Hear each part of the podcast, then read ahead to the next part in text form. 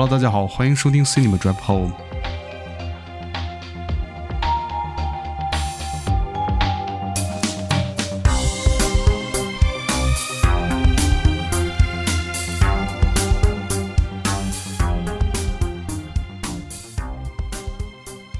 嗯，当年横空出世，如今时隔多年再度回归。没错，我说的就是你目前正在聆听的这个播客。是的，我们回来了。当然了，还有一起回来的，就是这期的主题《阿凡达二》。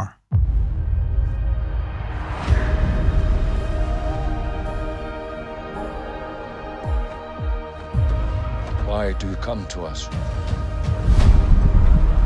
I just want to keep my family safe.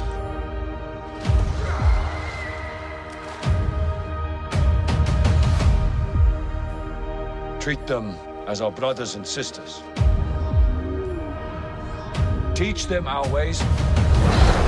Keep up, Forest boy! If you want to live here, you have to ride. Let's do it.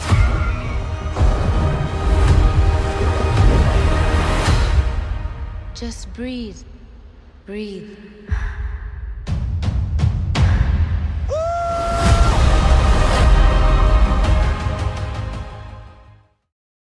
其实，在节目开始之前呢，我想简单的跟大家说几句。其实之前也休息这么长时间，或者说暂停更新这么长时间，也没有什么其他原因，更多的原因就是我们一直在积极的准备和筹划自己的人生吧。呃，这次回来呢，也是做了一些改变。第一个最明显的呢，就是现在变成了双人主播，因为我确实觉得一个人在这边不如两个人思绪的碰撞啊，包括就是一些意见的交织。我觉得希望能够通过这个节目给大家展现就是不同的思维，呃，不同思路，包括甚至讲话的不同风格吧。呃，同时我们也希望就是这个播客能够做到更个人化。之前第一季的时候，如果大家仔细听的话，会有一些就是插播的一些电影的新闻啊这些的。我觉得经过思考之后，其实更希望这个播客里重要的是个人的看法和解读。电影新闻呢，大家都有微博、呃微信，其实就是这些新闻铺天盖地的，呃，也不需要从这个博客里了解到。不过我们就是平时聊的时候，肯定还是会多少提一些最近新的热点啊什么之类的，不论是蹭热点还是就是提一下。我们也是希望这个博客能够与时俱进，但同时呢，就是我们其实有的时候也会选取一些就是经典的电影，呃，不论是院线上啊还是流媒体上，就是。好看的电影越来越少了，或者说就是说能够引发大量思考的电影会越来越少了。是好的电影是长久的，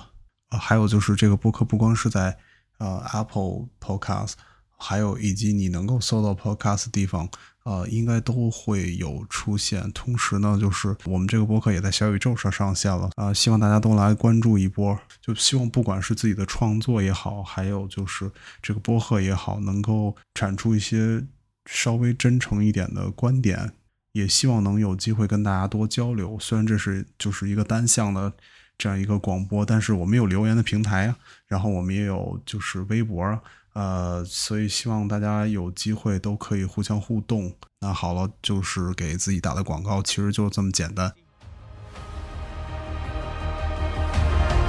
I see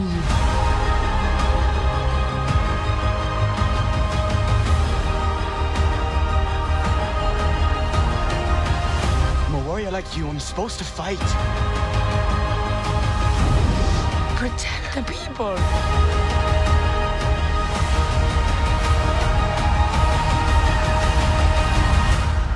Let's get it done.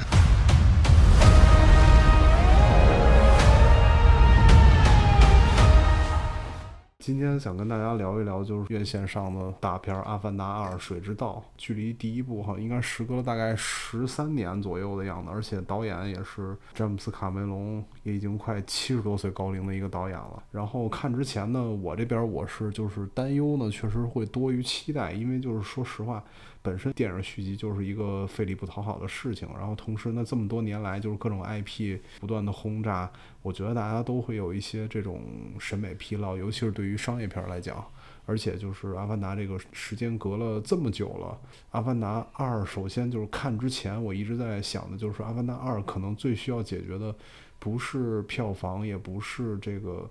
呃特效到底好不好，我觉得就是最需最需要解决的一个问题就是现在这个时代，包括现在的影院、现在的观众是否还需要像《阿凡达》这样的故事。聊到这电影之前嘛，先聊聊就是《阿凡达》的票价吧，因为那个在北京这边就是一般均价好像都是大概一百多左右吧。因为其实这次放映规格，我其实看了很多人总结，其实我最终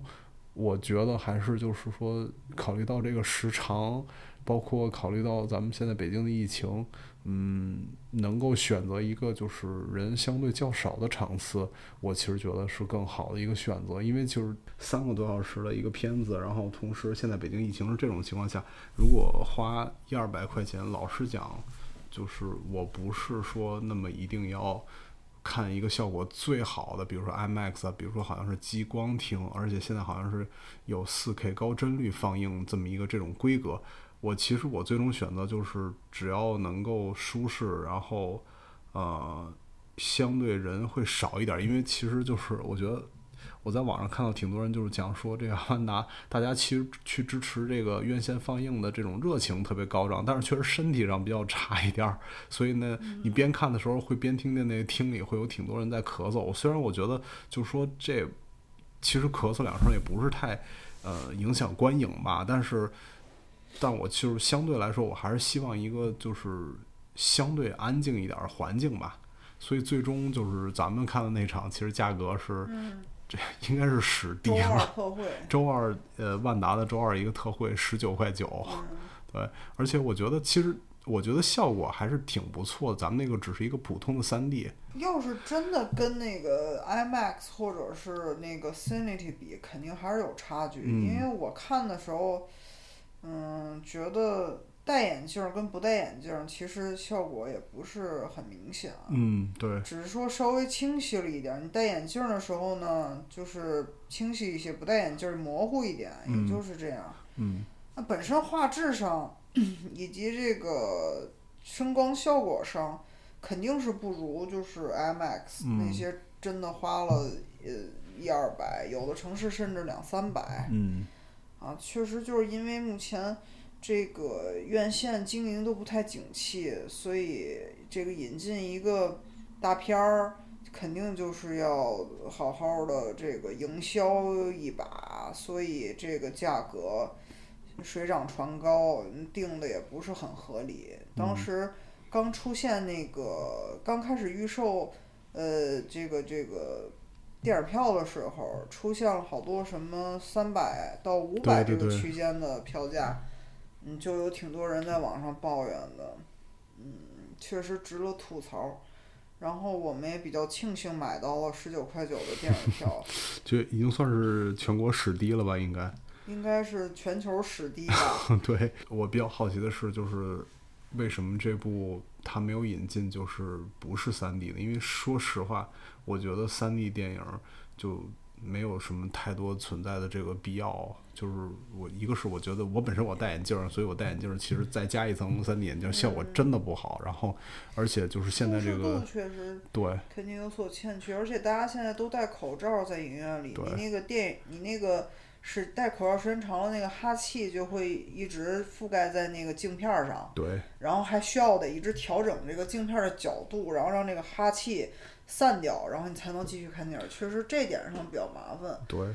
因为我戴眼镜儿，我我之前也体验过了挺多3 D 的电影儿，就是最终我觉得3 D 电影儿唯一一个最有效的效果就是，呃，比如说爆炸场面呀，或者是那种天上往下落石啊、掉东西场面，你有那种砸脸的感觉。只有这个是我觉得是真正就需要用到3 D 这么一个这种效果，其他的我其实觉得就是真的就那么回事儿。商业电影儿应该最主要的就是去影院体验一个这个视觉奇观嘛，对吧？呃，这个可能也是就是所谓，嗯，有人把电影行业叫做造梦者，我觉得至少有一部分人都是期望去电影院看到一个比较制作精良的美梦吧。整个观影过程中，如果你不去思考说这整个片子你没有任何实拍场景，因为它的那些大陆啊什么的全是电脑特效做的。其实它已经很接近，就是说咱们用相机实拍的效果了。它的水的效果应该，我猜它应该就是整个特效团队啊，跟那个制片团队，他们应该就是努力在解决水的问题吧。因为就是，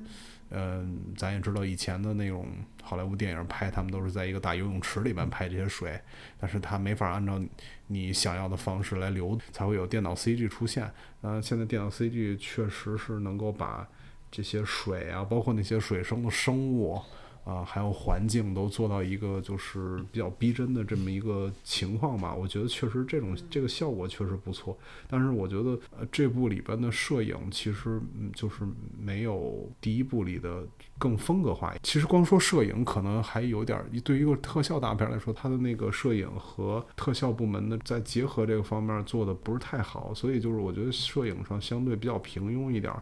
有很多的这种运镜都比较规整，所以我看到有人评论，有人说说感觉就像看了一国家地理的那种风光片一样，或者像看一个蓝色星球一样，有点类似这种效果吧。这部片子整个的故事吧，像你刚才说的，没法让人能够沉浸在这个三个多小时里。我说实话，我自己的感受就是，我做着做着，我就会在考虑这个电影还有多长，就是呃，它没法，它也不是说。我觉得故事确实是单薄，比较单一，它确实也没有说太多的时间。如果你很喜欢里边的这些生物，你很喜欢就是他们跟自然的这种互动，你把这些也当做就是说，呃，故事这个电影里所呈现的内容的话，那其实它内容其实也算是丰满。但是我觉得就是有很多东西没法让人就是真的，呃。沉浸在这个故事里边儿，也可能是因为就是说，好莱坞以前商业大片里更注重的就是情节和故事，啊，那个可能就是说那个东西带给人的刺激或者抓人的那个方向会比较多一点。而且《阿凡达二》这部片子做的就相对就是扁平一点儿。其实三个多小时看下来。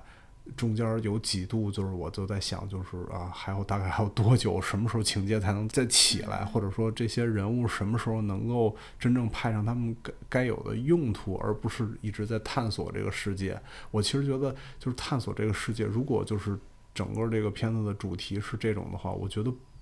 我其实觉得不如就是做成一个游戏，因为他们刚刚到达那个。那个村，那个海边的那个村子里，跟每个人打招呼，包括他们的生活方式的时候，特别像一个游戏。嗯，是这样，但是就是说，嗯，他花了很长的这个时长去构建这个世界，然后呃，有一些生态环境，还有一些这个水生生物，呃，还有最主要就是这个主角们跟这些生物和环境的一个。共生关系、共同联系，我觉得这些其实比较少在商业片里做表达，嗯，而且就是会占据这么大的篇幅去做表达。我觉得它这个基本能占到三分之一吧。对，嗯，然后其实有很多相关的情节，就是跟这个主题相关的情节都表达的不错。嗯嗯，相比于他去，呃，主动表达那个人物之间的。就是这个奈威人之间的一些这个嗯，这种呃这种呃，不管是什么样的情感，就是有这个亲情、有友情，还有一些爱情，这些好像都不如都不如嗯，就是这个他们这个族群和和这个环境的互动看起来更更真实，对不对？嗯嗯。就是一方面真实，其实一方面我也觉得它不真实。它不，它真实的点就是它的情感是共通的，是能和所有观众引共鸣的。比如说，就是保护动物、保护自然资源这些。没错。呃，但是不真实的点就是因为它确实为了更好的传达这个信息，它把这些情节设置的相。是有一些这个舞台的效果，因为它会运用上一些电影的手法，然后呃这种前后呼应，然后甚至有有这种小三段式等等，这种东西就是出现会让你又觉得有一些不真实，因为你真的生活在这个环境里是不太可能有这些停留的，有这些时刻的停留。嗯所以就是这个是也是他用心的地方吧，所以塑造出这个情感真挚，但是情节确实是，嗯，运用了更多的电影手法。反正就是这个部分的表达，我觉得还是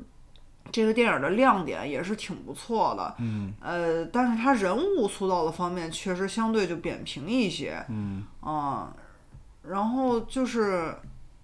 我的话，确实也是，嗯，被这个他对那个图鲲这个动物、这个生物的这种介绍，嗯，就是那种大鲸鱼，对吧？对，就类似鲸鱼的类。似对类似是鲸鱼，就是对这种生物的它的这个介绍和铺垫，还有最终他们的一个嗯族群的关系，然后感感到这个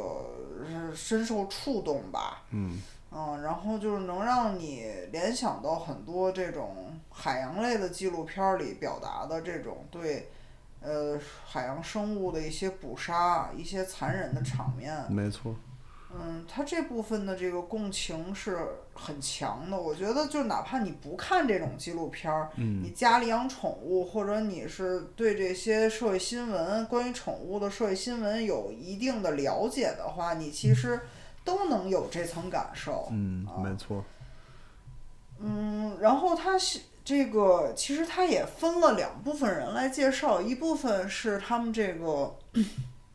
就是他们在森林里生活的这这部分纳维人，嗯还有一部分是他们后来。啊，有一些小剧透，他们后来就是去到这个水边儿生活，去到海里生活，嗯啊，和这个擅长在海边儿生活的这个人们，啊，就是一起一起这个学习怎么生存，嗯啊，学习他们的一些文化。嗯，图昆就是这个民族所崇尚的，这个所崇尚的，然后缔结深厚友谊的这么一种生物。嗯啊，就是有点儿这个共同体，就是荣辱共同体、生死共同体。嗯的的一种感觉。呃，当时觉得就是这个文化还是挺奇妙的，而且他呃介绍的那一刻吧，他就是靠一些靠一些这个电影手法的情节的表达，介绍出这个那个民族和这个部落和这个图坤之间的这种共享共生的关系的时候，我其实也是深深相信，因为看起来它像是一个新概念。嗯，但是你你如果对你一些比较偏门儿的这种，比如说部落史啊，一些嗯什么民族史有了解的话，其实有一些比较比较这个崇拜某种生物的这种部落或者民族是存在的，嗯他们就是会会崇崇拜到一种比较疯狂的这种比较极端的一种状态，就是像这电影里表达的，甚至像这电影里表达的这种，就是。你去会去一起分享一些好消息，一起去讲故事，然后，呃，好像就跟他共同呼吸一样，嗯啊，就像是哪怕你们不是不是一同一种生物，但是，嗯，他们就像是你的朋友、你的家人，你们交流无障碍，然后情感共鸣无障碍，呃，互相鼓励支持也都无障碍。就是我我觉得这个东西挺打动人，然后同时让我觉得它出现的那一刻也存在真实性，而并不是一个纯粹虚构的世界观。对，一个一个一种新型的关系，确实它也是参考，我相信它应该是也是参考了一些这种，比如说某些民族，像我刚才说的某些民族，他们有这种，呃，动动物图腾，对吧？对动物图腾什么，比如说有对狼的，有有对什么一些稍微奇形怪状的生物了，甚至有一些虚构的生物的这种这种膜拜，嗯我觉得他应该是做过这种调查的，在创作这个剧本之前，嗯，嗯是。我觉得确实那里边的生物吧，虽然出场的生物种类，我觉得就是说镜头真正给到的那些主要出场的一些那些动物，其实确实不多。这也就像是我觉得像是《阿凡达一》它的就是做法一样，就是其实并不多。你就是咱们就是其实可以，你大家可以回想一下，就是你看到的一些其他的科幻片儿，或者是比如说那种魔幻片儿里边儿，就是那种奇异的生物，其实是就是很多的。比如说《神奇动物在哪里》那部片子里，就是充满了这种神奇的动物，对吧？但是呢，其实能够共情的只是咱们熟悉的东西、熟悉的事物、啊，咱们无法说真正站到一个外星人的角度来思考这事儿。但是我觉得这个说到这儿，我觉得就就正好展现了一个其实《阿凡达》这个片子的一个比较弱，尤其《阿凡达二》这部片子比较弱势的一个地方是在于，它把更多的视角都交到了，我觉得是更多是生物。看到最后，我其实还是没有理解它片子里到底讲的水之道到底是是什么，就是，嗯、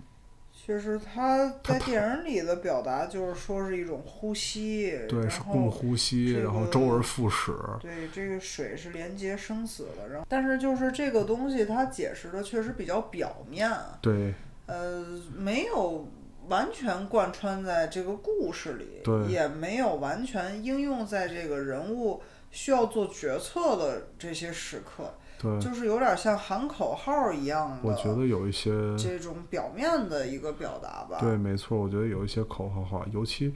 呃，如果你还有印象的话，《阿凡达一》里边其实他们在丛林里生活的，他们的生活方式其实跟这个在海边的生活方式也是一样的。他们相信这个呃物质的循环，对吧？你生命是、生命可能有尽头，但是它最终都会归为跟这个他这里讲的叫艾娃嗯一样的这个这么一个神一起。这两部其实就是从主题上来讲，其实区别并不是很大。都讲的是这种，就是相当于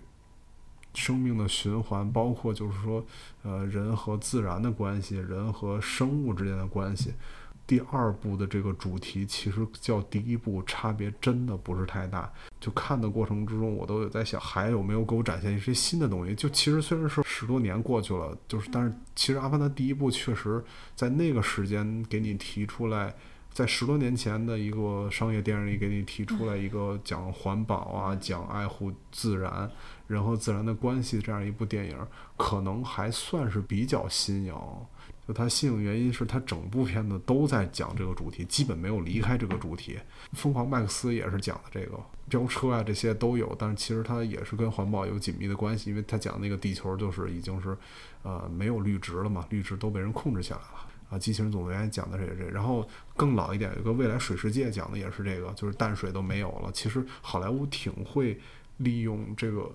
人与自然环境的这个主题来发挥很多事情，包括二零一二，对吧？阿凡达这一套它做的确实比较极端一点，就是在这里边人类基本的形象永远都是负面的，因为人类对自然过度的开采，嗯，甚至都要侵占一个外星星球。可是，呃，我其实觉得。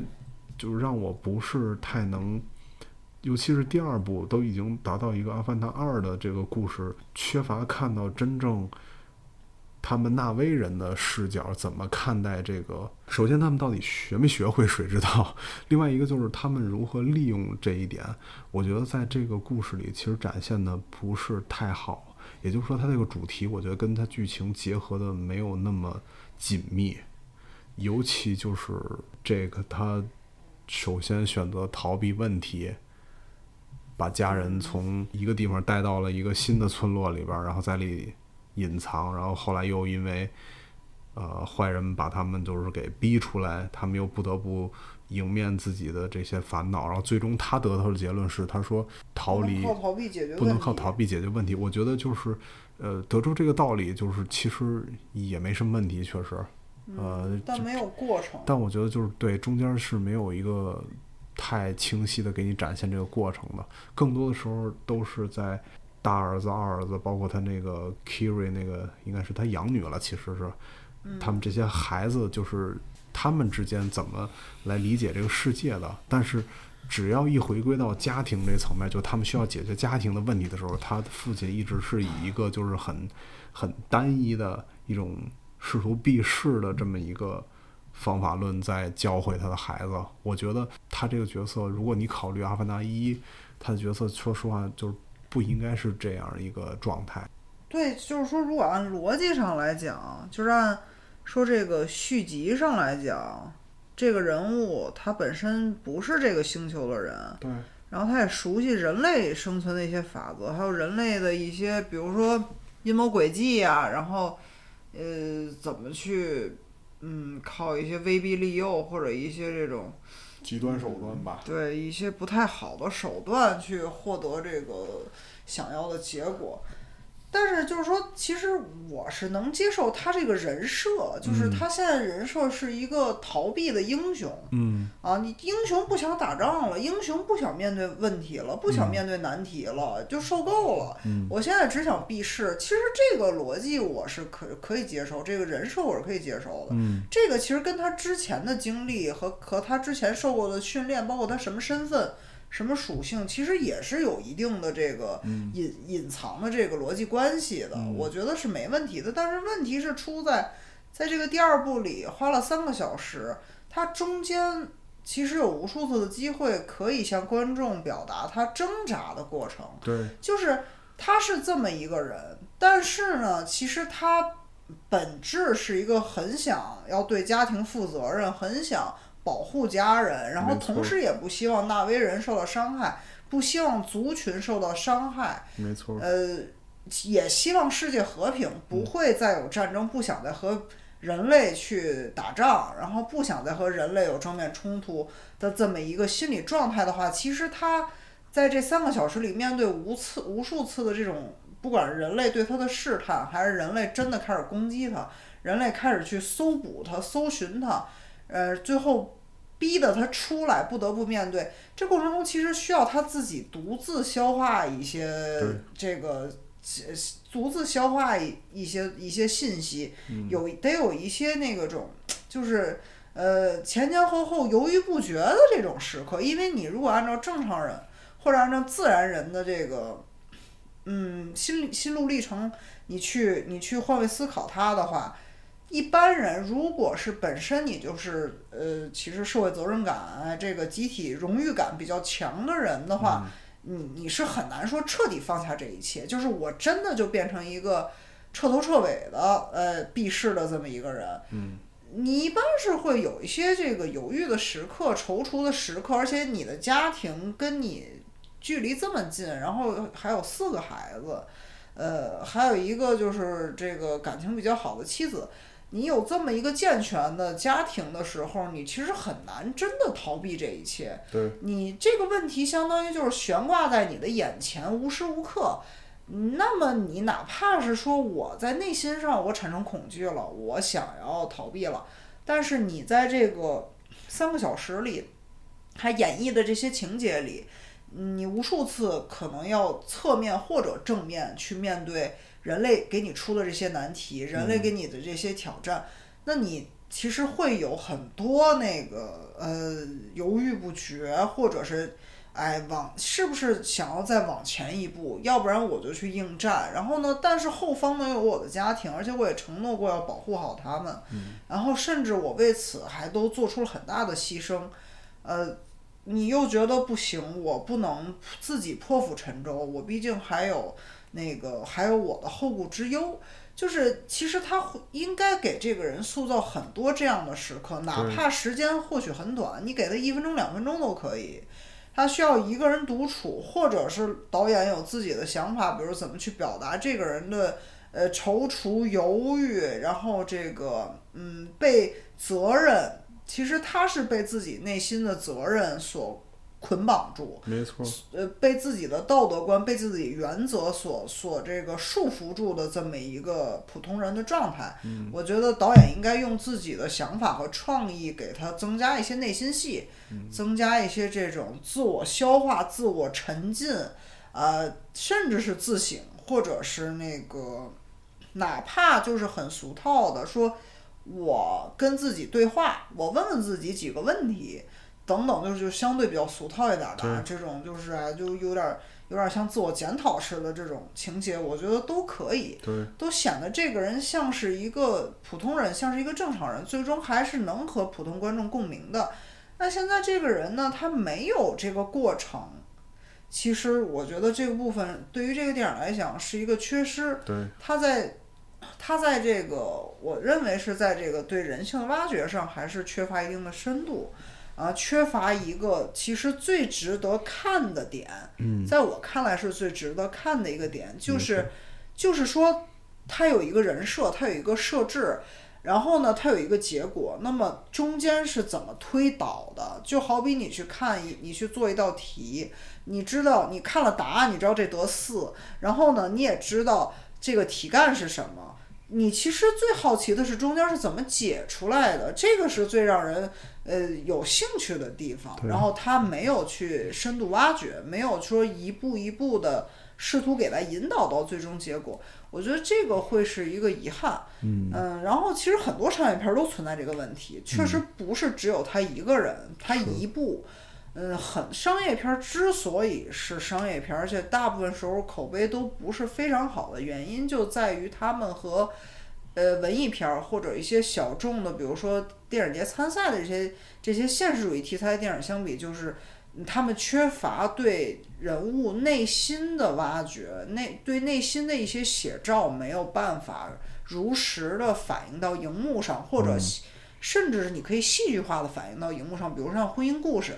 这种作品，那就是很戏剧化的反映到荧幕上都可以。呃，就他确实缺乏这一点，所以我也不能说完全把它当做一个他的问题。其实可能这是很多成批量的商业片儿的一个问题。嗯呃，那么就是说，你如果编剧真的开始在商业片儿上这部分，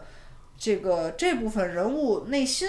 挖掘上下功夫的话，那会不会商业片儿也失去了商业片儿该有的色彩呢？也是有可能。就是这个东西一定是一分为二，你很难说。当商业片儿弥补了这个错误，或者弥补了这些问题之后，它变得变得更好，变得更完美，在一个大方向上看是这个样子，可是实际上，它会不会也失去一些，呃，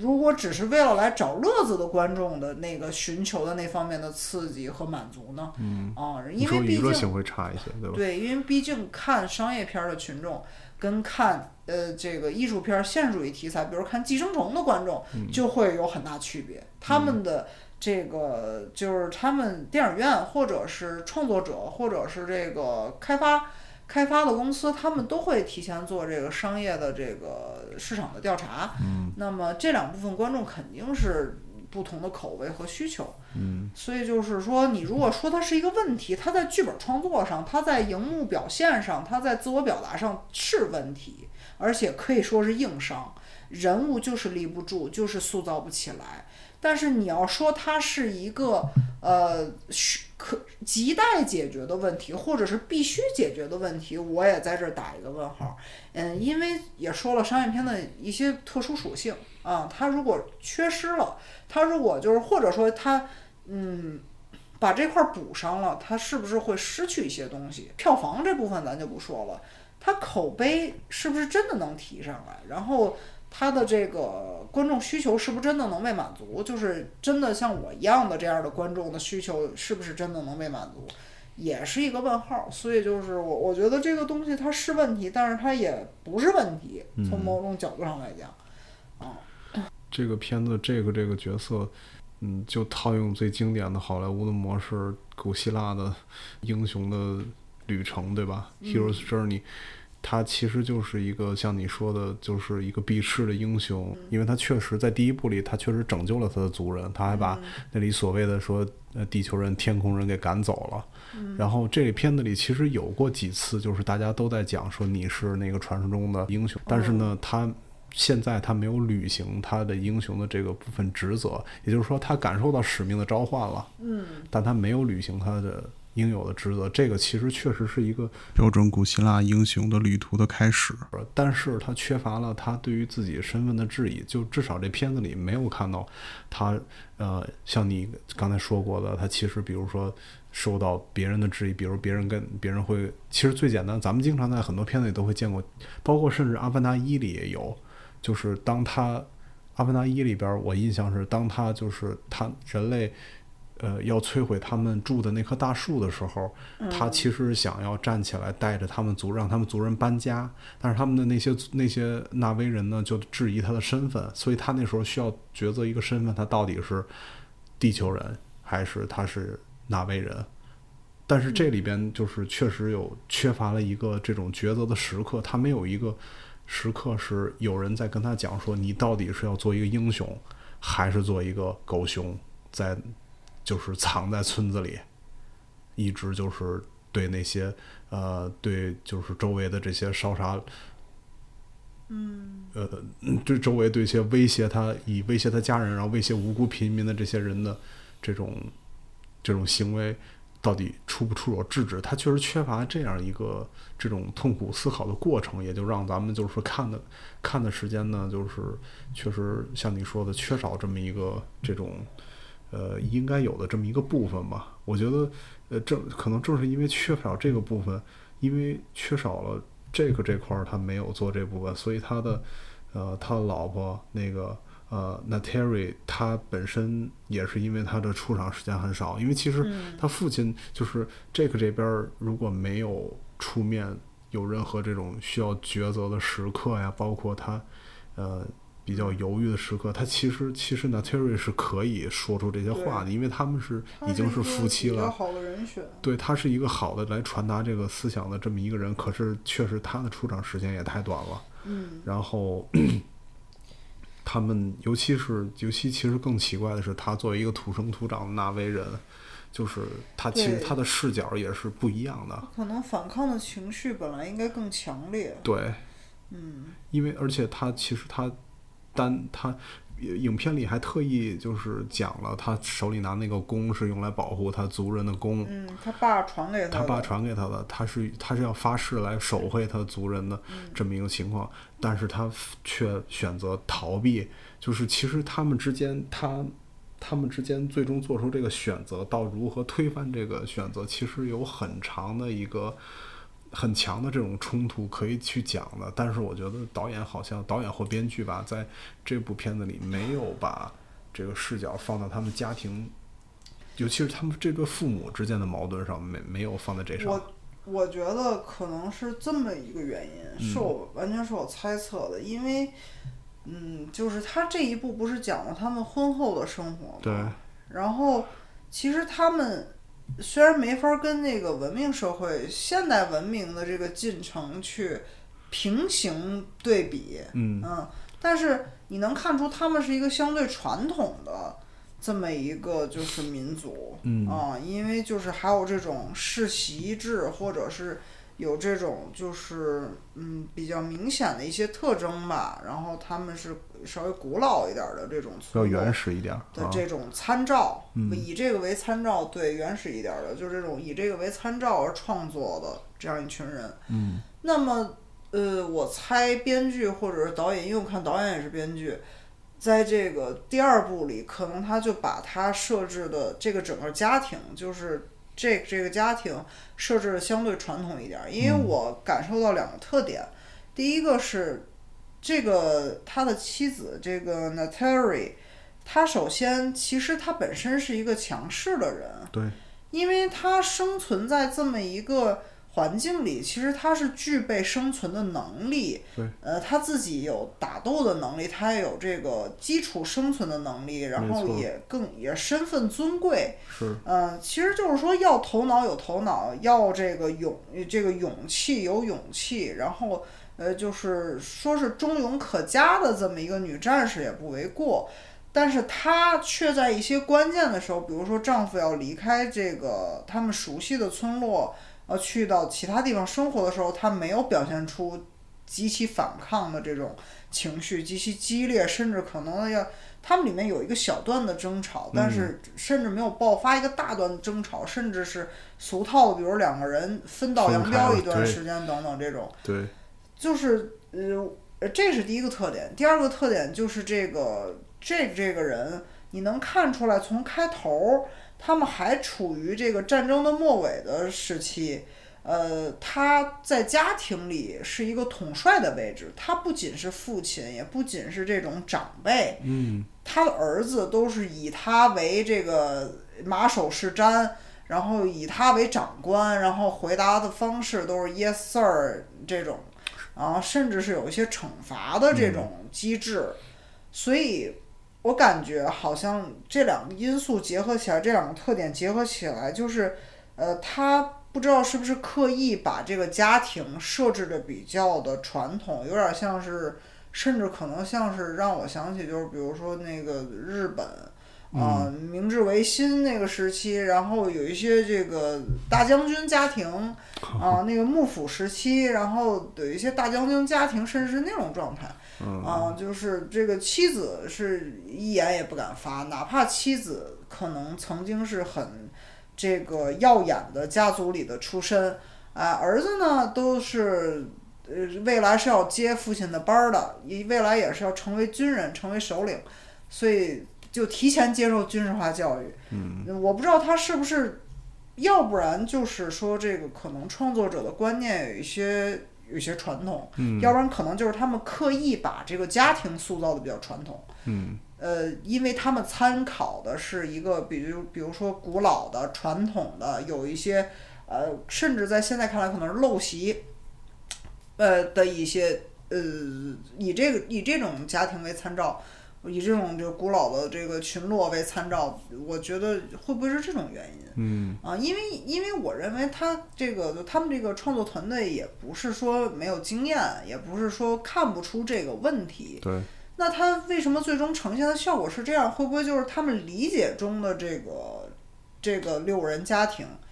呃，生存在这么一个环境里，自然而然可能。就是一个嗯传统的生活方式，或者说观念意识上是一个传统的，有点男尊女卑，或者是这个以就是以夫为为纲，以夫为天的那种感觉的啊。这个东西一听就很这个出现问题。但所以就是我想，如果是我在这儿简单的总结一下，都能听出问题的话，都能听出这个人物单摆福哥没有他各自的特点，没有一个现代社会所崇尚的个人主义，这种东西的话，那我相信导演应该也很清晰的能够呃看出这一点，嗯。啊，所以那他是不是有意为之啊，或者是他的参照物就是这样的一个家庭？嗯，他创作的一个原型，或者是他想象中的这个社会里存在无数个这样的家庭，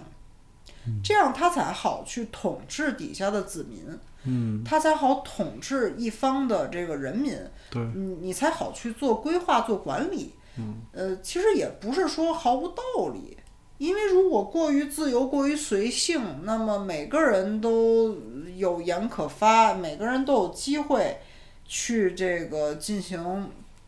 观点的表达，那可能就是不好管理，对吧？这是一个很很那个显而易见的事情，所以他会不会是为了凸显他这个身份，为了凸显他们这个呃村子的属性？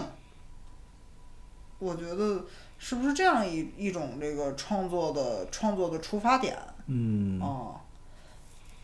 我觉得有可能是这样子，因为确实他们到达新的那个村落的时候，也是那个那应该是凯特温斯莱特演的那个、嗯他们这个海边的这个民族的这个大祭司，他们也嗯是说需要听这个大祭司的话，就所以其实，在他们那个部落里，女性的地位应该说还是挺高的。嗯那就是为什么最终他们家庭里的这种成分是这个样子？我觉得这个这个角色就是说。跟地球人长期的战争的这么一方面，他确实是有一定的话语权的，所以他在家庭里嗯可能就是呈现出来，就是说会比较有话语权一些，而且再加上他军人的背景。嗯，但是我确实觉得，就是说这样的一个家庭观，确实确实不是，也不是很健康，或者或者确实就是比较陈旧了。詹姆斯卡梅隆以前的电影里边儿，他其实就是女性的形象挺坚毅的，包括很有力量，比如说《异形》，比如说就是《嗯终结者》系列。那种强悍的母亲，她她其实很擅长拍拍这种，就是说对她演的，我觉得她比诺兰更会拍女性。对，没错，嗯嗯，就是她这里其实这两个女性啊，就是一个是 Natari，就是还有一个就是她那个水边的那个呃领袖的妻子，是嗯凯瑟温斯莱特演的这个对，大祭司。这两个女性其实都是还是挺坚毅的，在只要有镜头对着她们的时候，她们有自己的这个表达的时候，其实都还是很，我很有自己的想法，然后那个就是很能凸显她们自己的性格特点。嗯。啊，不管是作为母亲，还是作为首领，还是作为一个普通人，我觉得这三种状态都在电影里分别有所体现。嗯哦，我觉得是这个电影里塑造人最好的两个这个例子，嗯就是这两个女性。嗯，啊，所以我觉得可能这部片子的问题是，当他们当这个 Jack Sully 这一家，嗯他们说的 Sully family 这一家聚到一起的时候，可能确实缺乏了一些火花，他们之间的这个嗯呃群戏的处理可能会较他们单人的这个戏处理来讲会差一些。对，嗯这部里其实詹姆斯卡梅隆，呃，包括编剧，呃好像是四位编剧，我当时看的那个那个 credit 里边，嗯他们做的一个比较大的一个挑战吧，就是像你说的，他们把视角都放在了第二代的这些孩子，哦更多的时长都在他们上面。对对对，因为作为一部就是续集片子，对吧？嘉。作为一部，续集片子，你去看《阿凡达》，你肯定希望再去看这个。那 Terry 和 Jake 更多的时长是在他们身上，但是反倒这部里就是更多时长确实都在这个这些孩子们上面。我觉得孩子的表现，其实年轻演员里边他们表现的，我觉得挺不错的。只不过就是说，呃。商业片儿啊，包括像这种群戏里边儿一个特别大的特点就是每个孩子都不一样，但是这每个孩子的你又在其他电影里都经常见过，比如说大儿子是家里的模范，二儿子就是比较相对叛逆，然后嗯也一直得不到父亲的理解。对，那个 Kiri 这个女孩就是有有一点怪，然后她经常会被别人欺负。我觉得听起来就像是一个比较经典的美国的那种家庭的电影。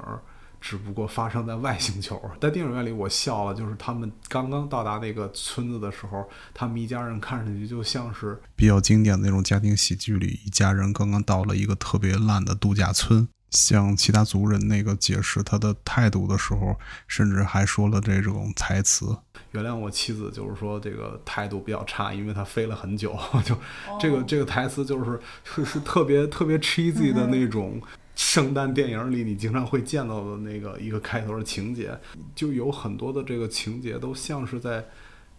我往好了说像是在致敬你看过熟悉的一些电影，但是往差了说，可能是它确实缺乏一些突破，就是它在这边还是落入的这些电影的俗套。嗯，因为我选择看的是一部可能太空史诗，我举例，但是你看到的确实有些东西其实是，比如说家庭喜剧里有的部分。就是这个，其实这个东西很难，我觉得也不是他们的问题，就是我觉得这个东西很难处理，因为其实家庭喜剧会让带着家庭，就行比如比如这部片子确实应该是，可能是大家会带着全家去看的这种电影。嗯，对，那那这个这个情节其实对合家欢，其其实这个情节其实是能够让观众有代入感，但同时有一定抽离感。就我觉得这个尺度是很难掌控的。个确实就是回归到那个我刚才说的那个话题，就是嗯。它商业片儿肯定是在人物塑造方面，对。包括情节设置、台词的这个自然流畅度都会有所欠缺，因为它都像是一个模板套着另外一个模板，对。然后里头有无数个相似雷同的元素集嗯合在一起的一个作品，像是一个拼贴画，不像是一个原创作品。嗯。但是，嗯，会不会很多观众其实来看这么一场戏，他就是为了满足这种需求呢？就是你很嗯难讲，你去掉这部分，你给他展示一个真正的人性，或者给他展示一个，嗯，比如说小众电影节这部分观众的需求的时候，你把这部分给他嗯圆满了之后，会不会这些人又会有所怨言？所以就这个事儿，我觉得比较难界定。它确实，它里头有很多家庭戏，甚至有些青春戏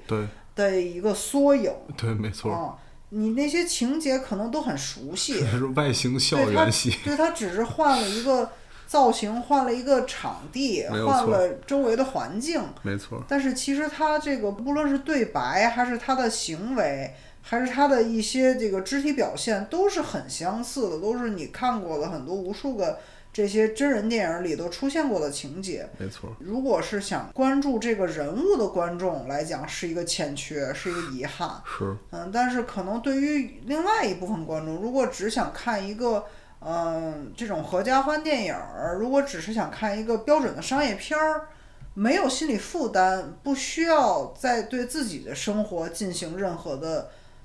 不就不想再去影响自己的生活、影响自己的情绪的这种观众，我觉得或许这是一个嗯更好的选择、更平衡的选择吧。因为，我一直其实认为，嗯，这么多年商业片儿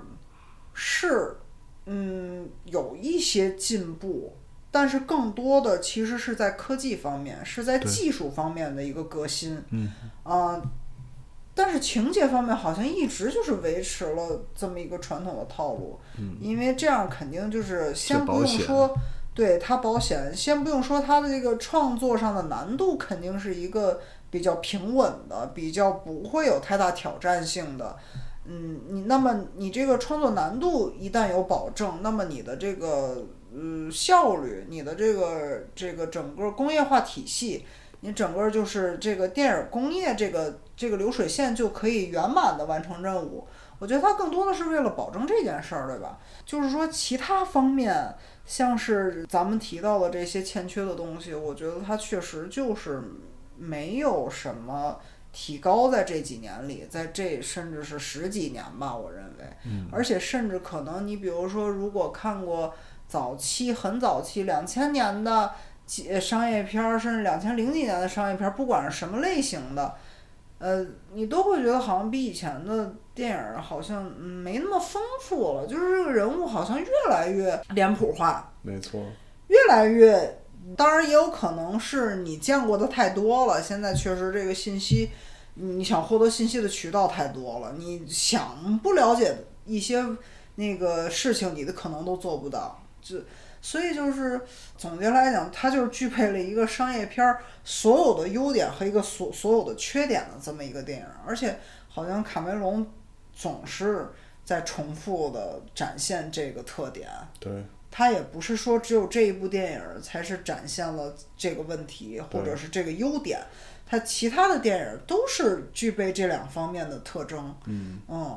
但是我刚才确实同意你说，就是他塑造女性上的确是有他的自己个人的一个风格，而且我觉得还挺成功的。至少我认为，如果细心观察的观众，一定会嗯俘获你对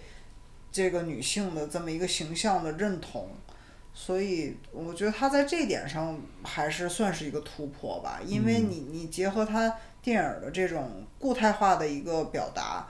嗯，结合这个特点的话，你其实认为他女对女性的观察可能算是一个优点，算是一个突破点了。这一套类型片里边，对其实还是说比较有特点的，对，对，嗯，确实是这样。但是我觉得你说到这个的话，我觉得大女儿 Kiri，我觉得就其实会让我就怎么说？我觉得这里所有的角色里，可能最老套的，可能确实是他这个角色，就是给我感觉他就一直是问题少女。然后呢，嗯然后然后而且自由散漫，而且一直在 渲染他的这个这种神秘感，他的身世的神秘，然后直到就是说，直到影片最最最最后，他才就他才出手，就是咱们讲的最后一钟一分钟救援的时候，他才出手。就是我感觉像这么这样一个角色，就是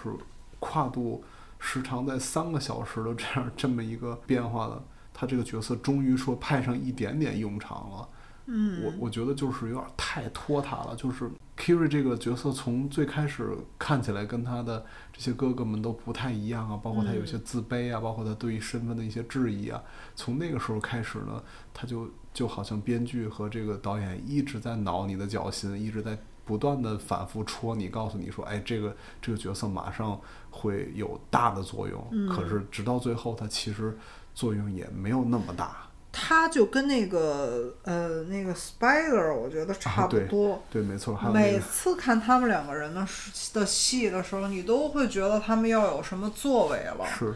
但是就是直到最后，他们那一家人都陷入到一个危急关头的时候，好像作用也不是很大，就是能能他让他们这个起到的一些独特的作用，好像确实也不是很多。对，因为其实一般商业片儿这种角色都是呃怎么说呢，就是像像黑马，对黑马杀手锏，对，呃，一般都是最后会力挽狂澜，比如说能力突然觉醒，然后这一般都是这种角色。但是花了很长的时间在理解他的背景啊，包括他为什么会这么做，他的质疑啊，因为这些篇幅其实也不少。对，啊，然后尤其是那个 Spider，就是那个人类孩子，应该应该是说他是那个反派那个那个将军的那个儿子吧？他在里边的这个位置其实其实戏份挺重的，因为他他的身份认同又是阿凡达一一样，嗯，他是个人类，但他认为跟跟纳威人生存了太久了，包括他还嘲笑就是他们不会不不理解他们外星的文化，他们说的这个呃外星语也不标准，就这些种种都在提醒他的身份。但其实他同时他又相当于他见到了他的亲生父亲，有机会和他亲生父亲能够重新修复一段父子关系的时候呢，他反倒又有一些动些恻隐之心。老实说，这个角色也挺复杂的。我觉得《阿凡达二》里边的其实挺多角色在本身的设定上其实很复杂，但是呢，它在这个荧幕里展现的时候，又感觉它好像它的功能性又又很差，就是它最多只维持了一个虎头蛇尾，对，只只是做了一个这种像是间谍呀，有点浪费了这种复杂性。对，有点浪费这种复杂性。我觉得有可能是因为这个孩子有可能是未来更多三四五六这种电影里的伏笔。可是我觉得电影这事儿就是你要关注当下，其实就跟咱们生活是一样的，不能跟你讲我说你先看这第二部，第二部就只是一般，第三部这些人会派上大用场。可是第二部他们登场的时候，我都没有喜欢上他们的话，我很难会在乎之后他们会怎么样。这其实确实是一场豪赌，尤其这还是商业片子。呃，咱们还没有聊到那个反派，对吧？这个反派其实他本身的这个故事线，一部分承接了他们第一部里跟 Jake 完全相同的一个路线，成为一个阿凡达，然后觉醒了，然后也还在试图学习阿凡纳威人的这个生活方式，然后又有了自己的第一个那个飞龙，然后同时他也 他也在认识这世界。就是这些都跟第一部有些类似，可是他的就是行为其实是完全不一样的。我其实觉得他整个这个过程其实还是不错，因为这样又能够唤醒你看《阿凡达一》的一些记忆，同时还能给你重新展现这个角色。因为其实第一部里他就是以单纯的一个反派出现的，第二部里其实他赋予了他，呃。给了他其实挺多人性化的东西，因为他相当于是重生了一遍，他其实有机会会做一些不同的选择，而且其实，在片子里他其实做了最终，呃，他这个角色其实也是有一些人物的，也是有人物弧光，而不是像第一部里就是纯纯的一个反派，只不过他的变化就是说实话也是太表面了。其实人类势力在这一部里。会比第一部我觉得更差，就是这部里除了他他们这些军人之外，就是剩下就是捕鲸的那个团队了。嗯啊，只有这两方面，就是我感觉他们因为捕鲸团队确实晚一些才登场，就是感觉这部里反派其实也更多都在喊口号，然后也更多是在投入大量的精力，而只仅仅只是为了。报一个个人的仇，缺乏策略性，对。也缺乏就是这个整个行动的一个动机吧。动机确实是稍微有些差，啊，因为，其实他他片子里呃反复出现的一个镜头，就是他第一次看到他那个他那个人类的尸体的时候，他看他仔细看了那个剑上的羽毛嘛，对吧？嗯这个这个印象其实挺深，他拍了挺多遍的。然后每一次那个拿吹力射出来的箭，他都在看那个羽毛，他知道当时把他的人类他杀死的到底是谁。但是他如果他只是以复仇这一点来作为他的动力的话，其实就是差一点儿。嗯，他们都是反在派确实可能在这个戏里会更难塑造一点儿。对是这个反派就没有什么，我觉得就没有什么个人魅力。嗯嗯，就是因为在这个荧幕表现上没有体现出他什么性格特点，除了比如说他作为反派一些传统的，啊，这个心狠手辣呀，或者是做事比较果决呀，对呃，喜欢说行动力强啊，对这一类的。呃，是军人服从命令啊这种，就除除了这种经典一点儿、传统一点儿的性格特点以外，没有比较稍微这个有点特色的，能有突破一点儿的这种特征吧。而且就是如果就是基于他现在主角这几个人，除了那个孩子跟那两个母亲塑造的还可以以外，就是其他人都比较传统、比较落入俗套的话，那其实他反派，嗯，可能在这个创作上也会遇到很大的困难。嗯，因为他们都是互相对抗的这样一个情况。对，嗯，这点确实也是。他们就是感觉好像是有自己的一套计划，但是最终都没有实现。对，就是实或者说实现起来呢，都甚至没有拍一个，就这个过程都甚至没有一个蒙太奇去去体现一下。我觉得这个还是挺大的一个问题。嗯，因为按理说商业片儿对于这个东西这种过渡、这种学习过程或者是适应过程的过渡，这种蒙太奇是必不可少的。对，没错。这都是一个基本的这个元素，都不要提说你体现它一些有个人特点的东西嗯，的片段了。没错。呃，看过了这部影片之后，你觉得对《阿凡达三》有什么期待吗？我可能就是还是期待他这个女性角色能有什么呃新的进展吧。嗯嗯，还有就是他关于动物保护这一方面，他还会有什么新的创意？嗯因为就是我确实想说一个细节，就是嗯，在电影语言里，你可能用一些很简单的方式就能达到一个特别有效的一个结果，就比如说。他拍这个图坤和他小儿子的这个情感维系的过程，嗯。他都是靠反打到这个图坤的这个眼睛特写，然后包括后面那个只要是表达图坤的镜头，后面他们有有这个图坤被捕杀了，然后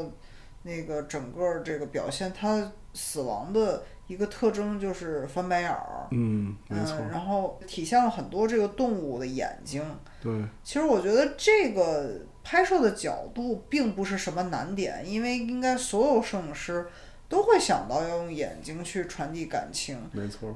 这个手法虽然简单，却很高效，因为你如果三次去这么去重复，然后给他留一定的时长，然后给他眼睛里创造一些戏，嗯那么就能让观众感受到生物它生的时候是灵动的，它是能体会人类情感，它是能跟你的情感做共鸣的。对，然后它死的时候也会像人类一样，就是翻白眼儿去确认它的死亡状态。那么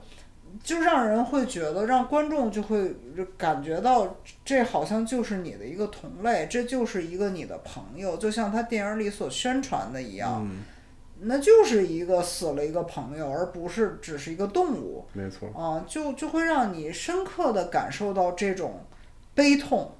所以就是我觉得他这个表达是非常好的，然后也很简单，嗯，也很快速，但是就这种情节是非常有意义的。嗯，没错。也是最能调动观众情绪的。确实，可能如果说对于三的期待，应该就是除了这两个点以外，就是希望他能在人物塑造上增加一些有意思的性格特点吧。我也不是会说强求他能把人物的一些心路历程完整的体现出来，嗯，因为有可能他就志不在此。是他就是把时长会留给别的东西。是。那么我只希望他能够给不管是反派还是正面角色，还是不孩子不分年龄段吧，不不不管是长辈还是孩子，不管是男性还是女性，都争取能在性格特点上加一点点不一样的东西。嗯嗯，哪怕是一个比较有趣的性格特点，嗯，然后能在后面的情节里有所运用，能派上用场，嗯，我觉得就已经是，嗯，在我看来就会是一种进步。如果是我的话，第三部我希望首先时长能短一点儿，我觉得控制在两两个半小时，我觉得是。就是其实最早我觉得一个半小时其实是电影院里观影就是最佳的一个时长，就一个半小时讲一个故事又高效，然后同时还有节奏的一些变化，然后包括对人的体力这些都不用说了。对，，现在电影都时是长越来越长的情况下，我就希望它能尽量短一点儿，然后把其实把这个片子的节奏再提升一下，期待能够看到。嗯，他们第二部的这些所有，不光是老角色还是新角色的一些新的变化，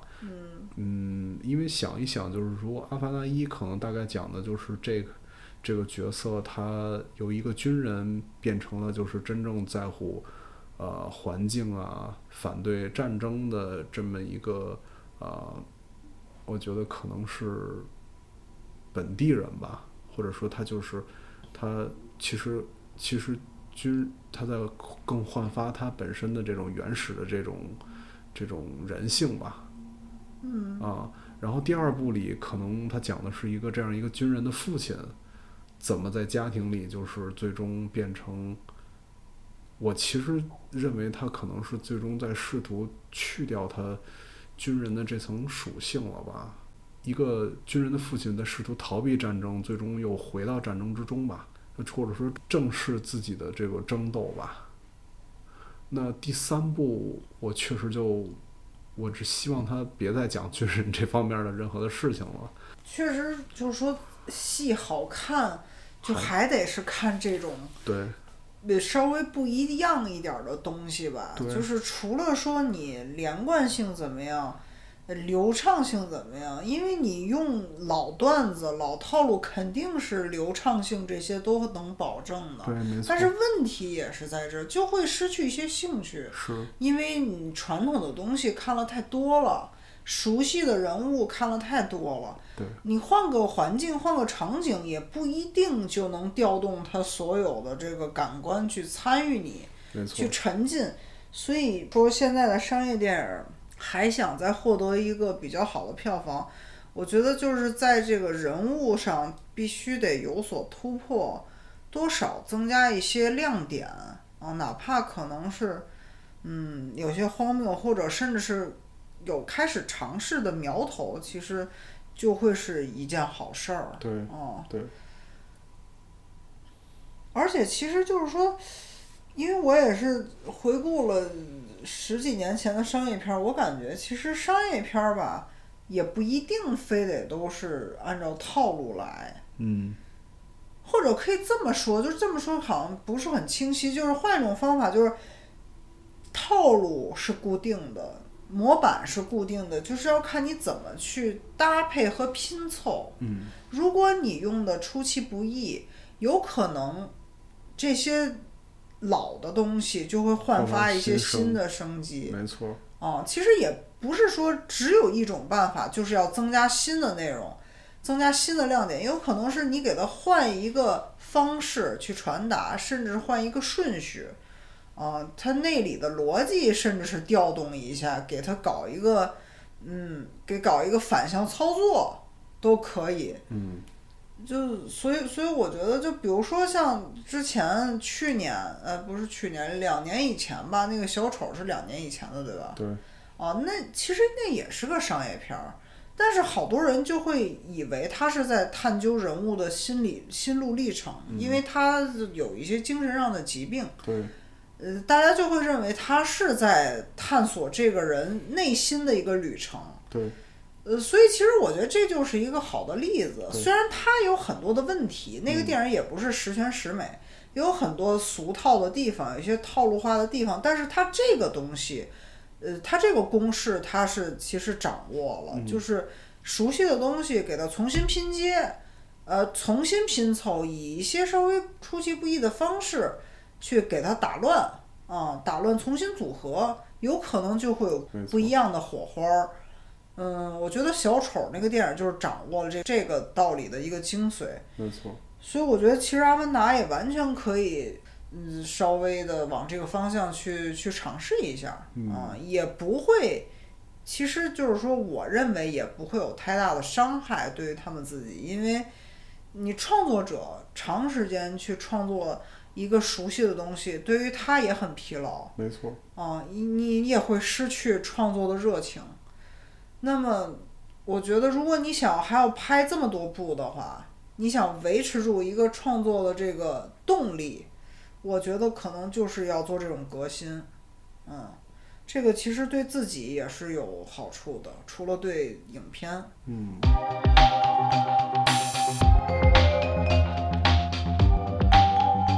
好了，感谢你的收听，以上就是本期 Cinema Drive Home 的全部内容。如果你喜欢这个节目呢，欢迎你在 Apple Podcast 啊、以及所有你能听到这个播客的平台给我们留下评论。